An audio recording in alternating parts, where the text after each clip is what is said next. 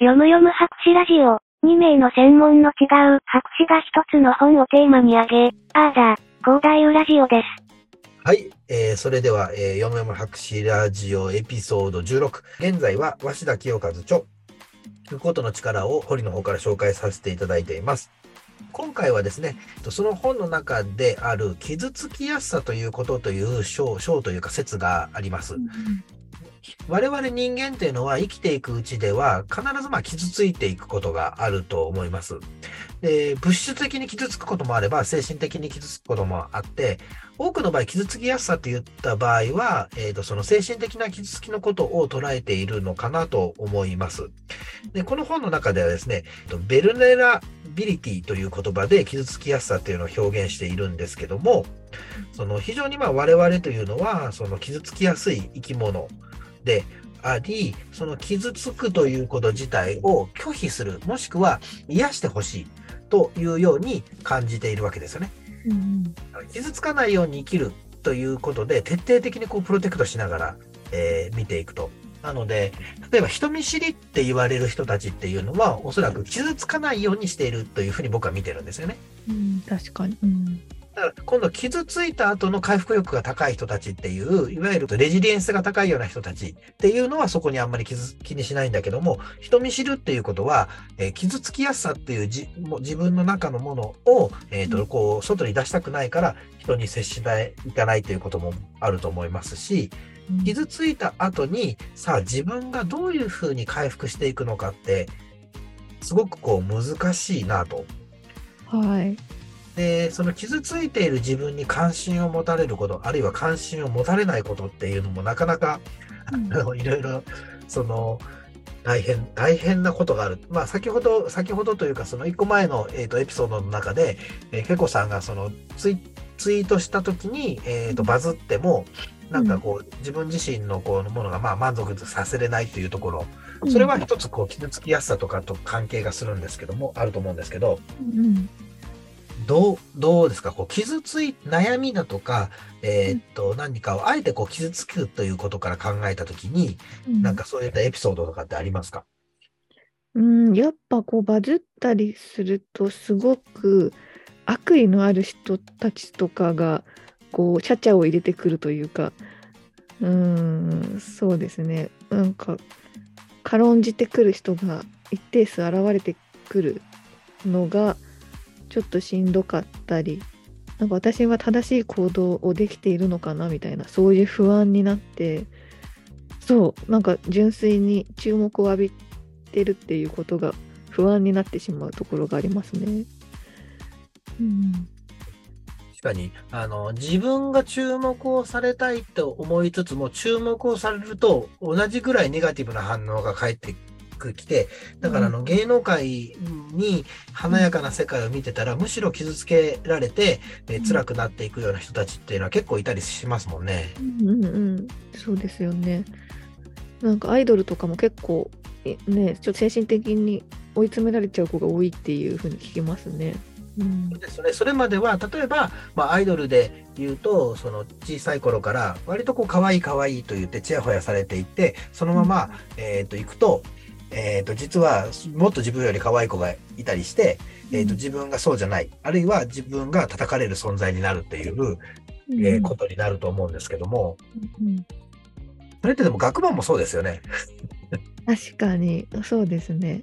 そう私理科系を選んだのがやっぱ叩かれにくいからっていうのが若干なくもないです。うん、あの理科系、はい、はい、理科系のなんかそう法則にのっとった主張をすれば誰にも批判されないじゃないですか基本的に、うん、エビデンスがありますからね。そうそうそう。それになんかテレビとか見てても科学者って一番あんまり叩かれない存在だなっていうのを私ちょっと思うんですよ。だから社会的な意見とか言うと絶対に誰か叩いてくるみたいななんか思うんですよね。うんうん、それ怖いなっていうふうに思ってたところがあるなと思います確かにそれは傷つくということを先回りして、うん、えー、っとまあ、もちろんそれは得意であるということとの、えー、特性がマッチングしてその理科系を選んだとは思われますけども、うん、必ずしも超得意だから理科系という部分とあの、そう、叩かれづらさっていうものをあらかじめ予測してたってちょっと面白いですね。そうそう、ちょっと予測してたとこあります。あそれは、例えばその傷つきやすいというのが、まあ学問的な部分でもいいと思うんですけども、何かしらその小さい頃から含めてそういったこととかってありますか？こういうこと言われると傷つくみたいな。ああ、めっちゃあると思いますね。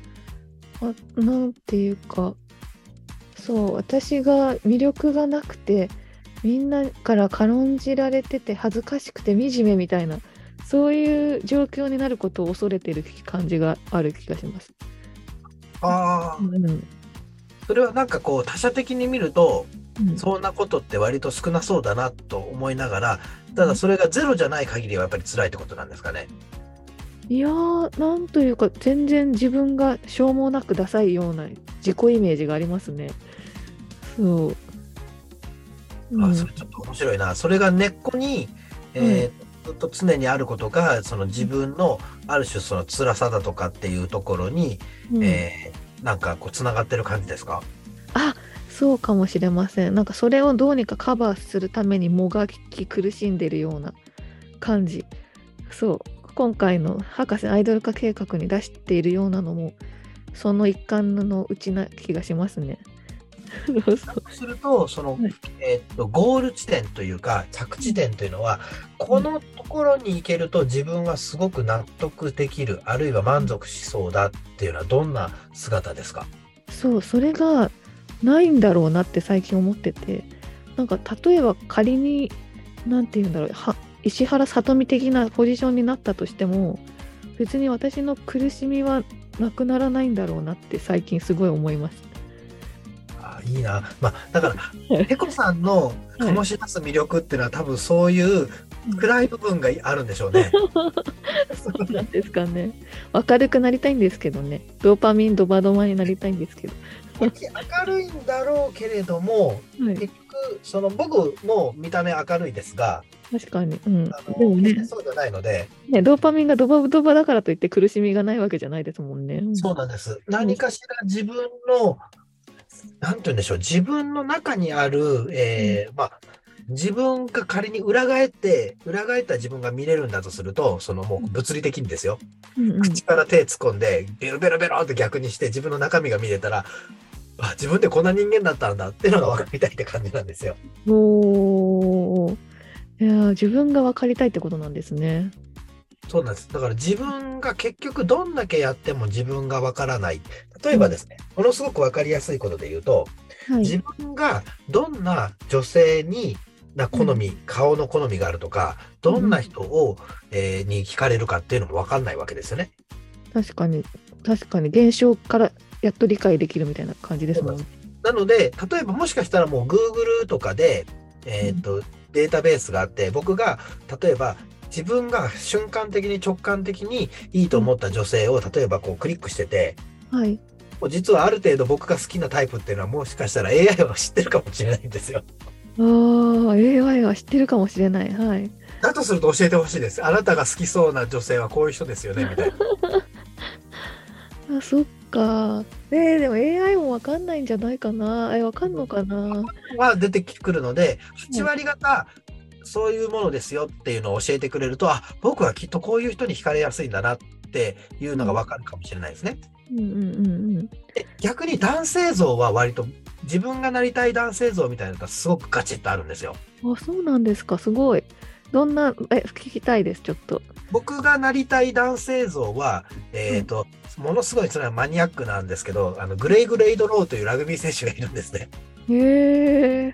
スコットランドのスクラムハーフのグレイグレイドローっていう人に僕はなりたいんですよ。それはどんな人なんですか？もう完全に見た目です。見た目？は いそうなんですか？そういうの見た目になりたいのと、あと、僕割と、あの、ジョニー・デップみたいなのが好きなんですね。ちょっと変質な、ああ、うんうん。あの、グッバイ・リチャードっていう映画があって、うんうん、知らないかも。うんあの、ある、えーっと、大学の教授が、はい。えー余命半年の宣言を受けてしまって、ほら、はい。それをきっかけに自由に生きるっていう映画があるんですよ。おお、面白そのそ時のジョニー・デップの見た目が好きです。へえ、いいですね。確かにちょっとね、わわかるかも。ワイルドな感じというか。そうです。ワイルドであり、知的であり、うん。その、まあ、がっちりしてる感じが好きなんですね。うーんいいですね。そういう理想のやつがあるといいな。うん。だけども、ことその女性像、これなんかのきっかけでそれを考えるようになったんですけど、どれだけ考えても理想の女性、それはその人と会いたいとかではなくて、うん。自分はどんな人に惹かれやすいのかっていうのをあらかじめ知っておきたいと思ったんですよね。うんうんうんうん。だけど分かんないんですよ。へえ。奥さんじゃダメなんですか？それは。そこで聞いちゃいけない例えば100点の。女性を知りたいんですよ。100%の人を。へえい、いなそう、いないるんですかね？それが、推しみたいな。なことですかね？うんああ、でも多分推し、推してる人たちってうん100%じゃ多分ないと思うんですよね。そうなんですか。勢いで言ってる感じは僕はするんですよ。もうここまで来たら後には引けないっていう。うーん。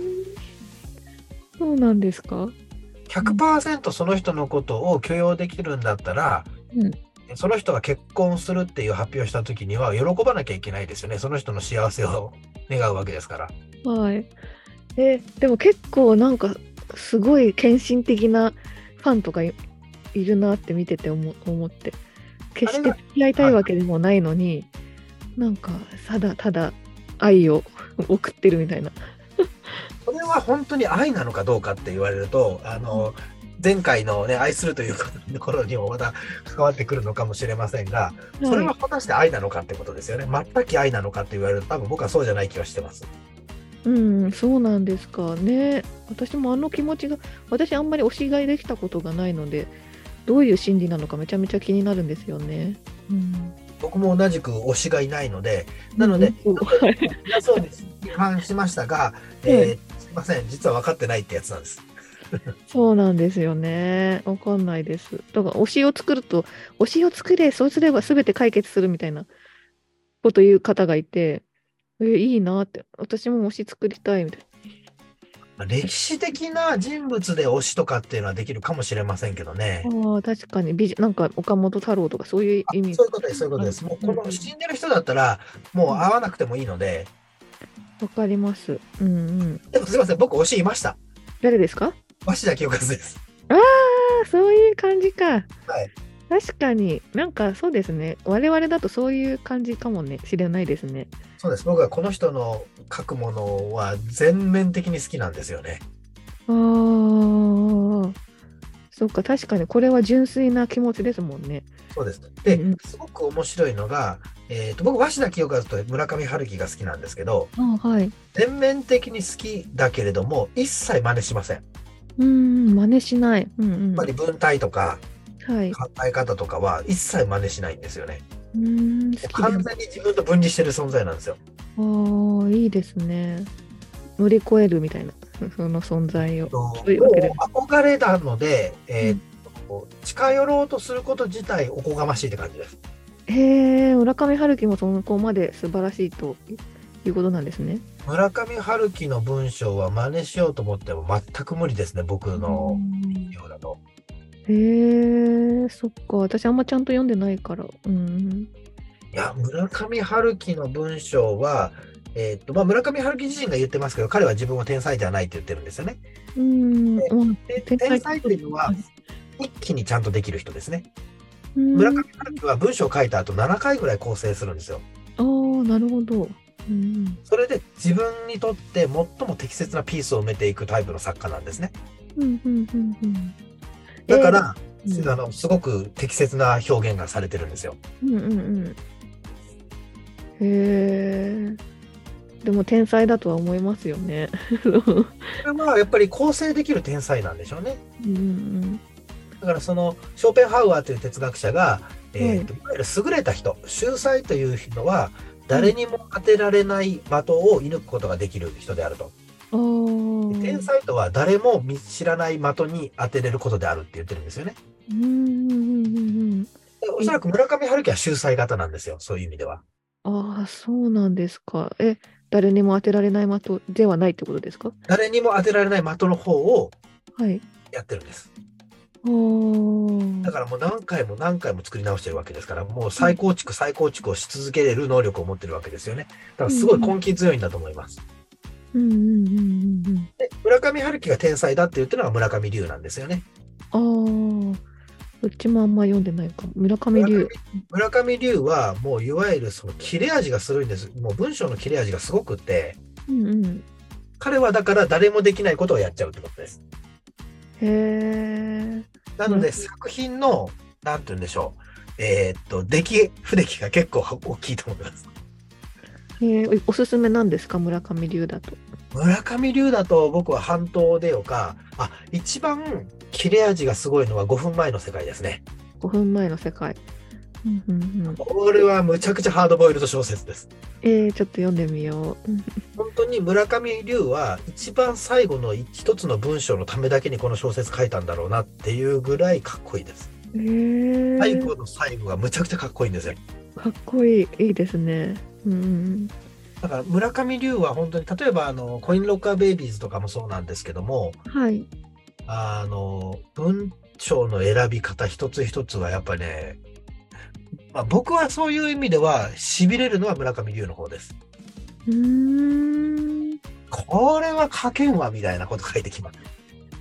確かに、そういう才能に圧倒されたいです。うんうん。それは本当に僕は村上龍で、村上春樹は落ち着いてじっくりとあの安心して読めます。そうなんですか。なんか私高校生ぐらいの時に読んだ時になんか主人公がやたらモテてなんかやたらセックスをするみたいなのが出てくるからなんか高校生の自分としてはなんかちょっとって思ってあんま読まなくなっちゃってましそれはその村上龍と、た。はい。えー村上春樹を対比してみたらすごくわかりやすいんですけども、はい。い、わゆる命とのつながりだとか、えーうんと自分の存在に対して、うんえー、といわゆる村上春樹はセックスを通して人との、えっ、と、なんて言うんだろう、境界を行き来する書き方をするんですね。うんうんうん村上龍は殺人とか人を殺すことによって行き来するんですよ。へえ。だから生死っていうものが、そのうんやっぱりわ我々生きてる間っていうのは、その必ず死ぬわけですけども、うんその偶然的に生きている感覚っていうのをどうやって感じようかと思うと、死とのコントラストとか、その、いわゆるセックスとのコントラストっていうのがものすごくありありとするんですよ。なるほど。スリル、両方もスリルになりますし、うんだからそれが、あの、非常によくできた表現形態だなと僕は思ってます、二人の。かじゃあちょっともう大人になったからちゃんと改めて読んでみようかな。うんうんそうですね、村上春樹は、だからどの、どこから読むかによりますけど、まあ一番ね、売れてる小説は、えっ、と、ノルウェーの森になりますが。村上春樹は、えーノルウェーの森が大嫌いなんですよ。ね言ってましたね。あうんうん。なので、えっ、と、その後の作品か、まあ、ねじ巻き緑クロニクルが僕は素晴らしい作品だと思いますけど、うんうん。あの、ねじ巻き鳥クロニクルは、あの、心が元気な時じゃないとしんどいです。ああ、それか。そうだ、ノルウェーの森もなんか暗くなりました、私。あノルウェーの森よりもちょっと戦争が絡んでくるのでもっと苦しい。うん、怖いな。うんうん。それだったら、その、あ、世界の終わりとハードローボイルドワンダーランドがいいです。ああ、それ、うん、ちょっと、おじゃあちょっとそれにから始めてみようかな。うんうん。世界の終わりとハードボイルドワンダーランドの終わりは、その5分前の世界に匹敵するぐらい終わり方がとてもかっこいいです。うんうんうんうん。お、いいですね。かっこいいのがいいな。うん。あそうですね。だから本当にその性的な部分だとかがなく、村上春樹の本当にそのパラレルワールドの素晴らしさを読もうと思ったら世界の終わりですね。えー、性的なのがないんですか？うんうんうん。あのー多分そんなになかったと思います。なんなんかね、地下に入、地下の中の、えーとよくわからない世界に入っていく話なので、うんうんうん。えー、楽しみ。うんうん。あ、でもその楽しみっていうのが本当によくって、人生って、はいこんだけまだ読むための物語が多くあるんですよね。ですよね。もう消費できないほどありますもんね。そうなんですよ。映画も漫画も小説も。うん。で、学術書は読まなくても生きていけ生きていけるけど、小説とかは生きて、読まないと生きていけない気はするんですよね。えー。そう。だから僕割と没入しちゃうので、その主人公になれるから、小説も好きなんですよね。ああ、そうなんですか。なんか私すごいそういう小説とかにハマっちゃうと自分が主人公じゃないことが悲しくなってきたりするんですけどそういうのないですか？だとすると、うん。えーっと、村上春樹の初期作品って一人称で書かれてるので、うん。それが受けてるのかもしれません。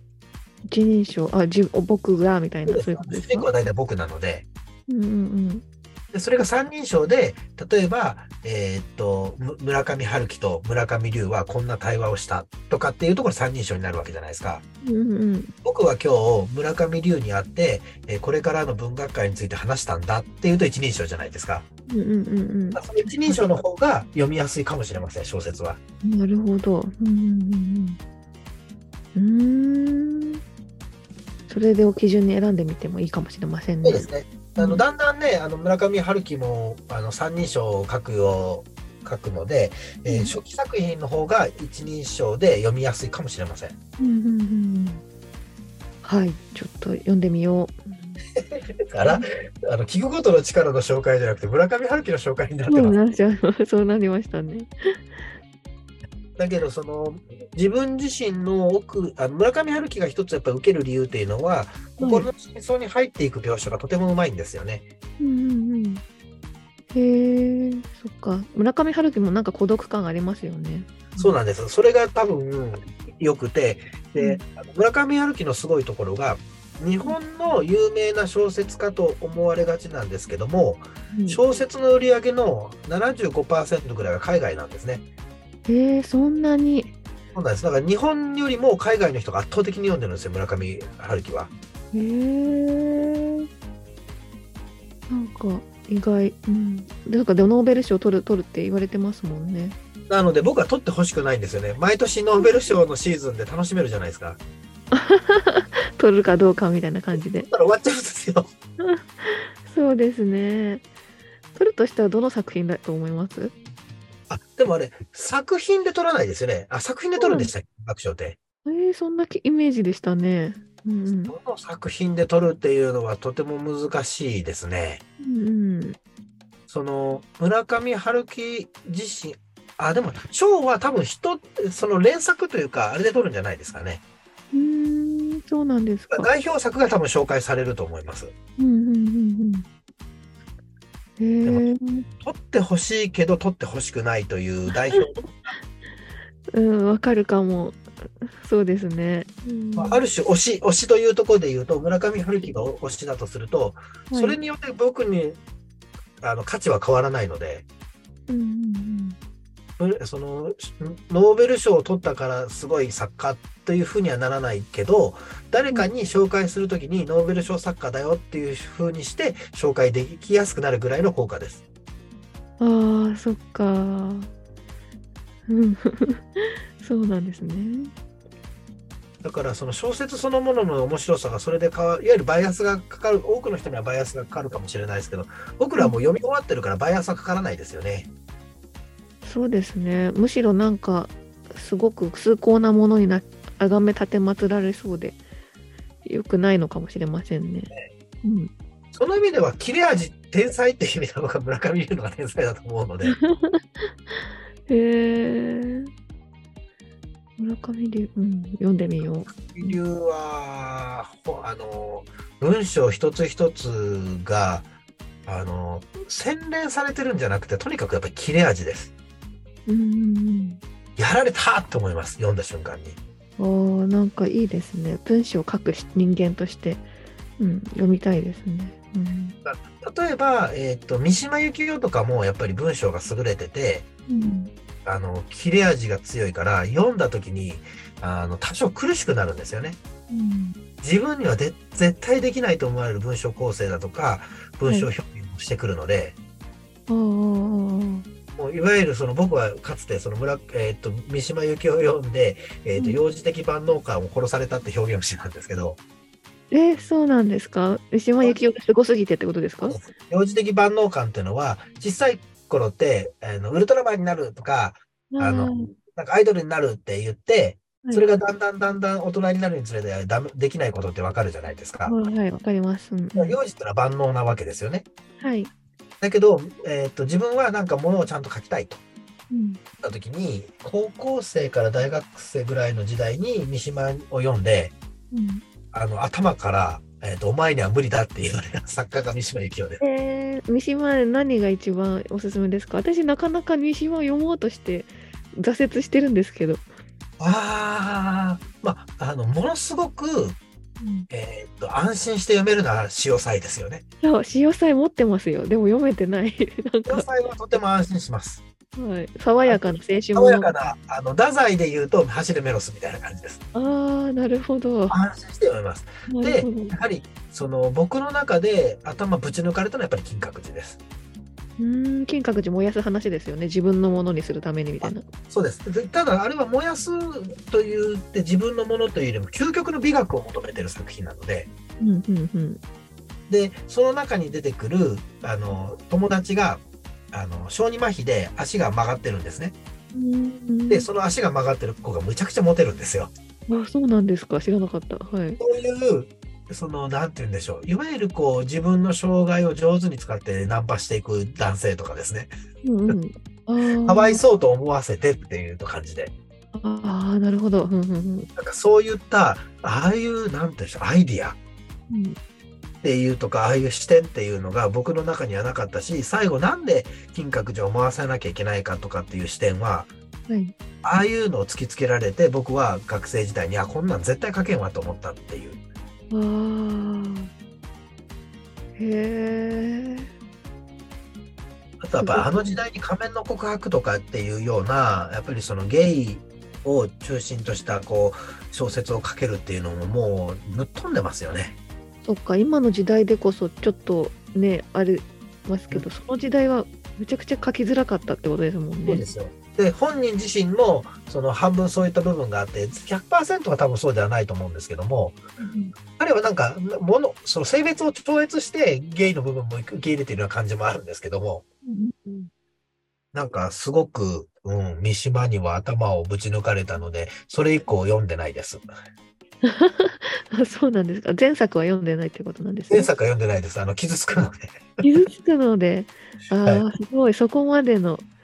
だから今日の本当に傷つきやすさというところで言うと、うん。はい。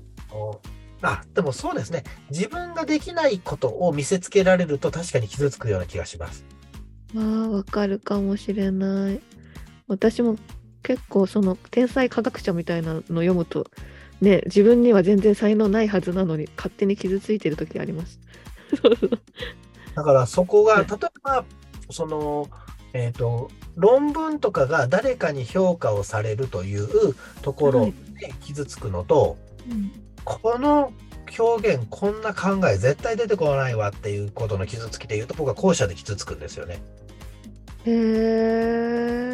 え、そうなんですか。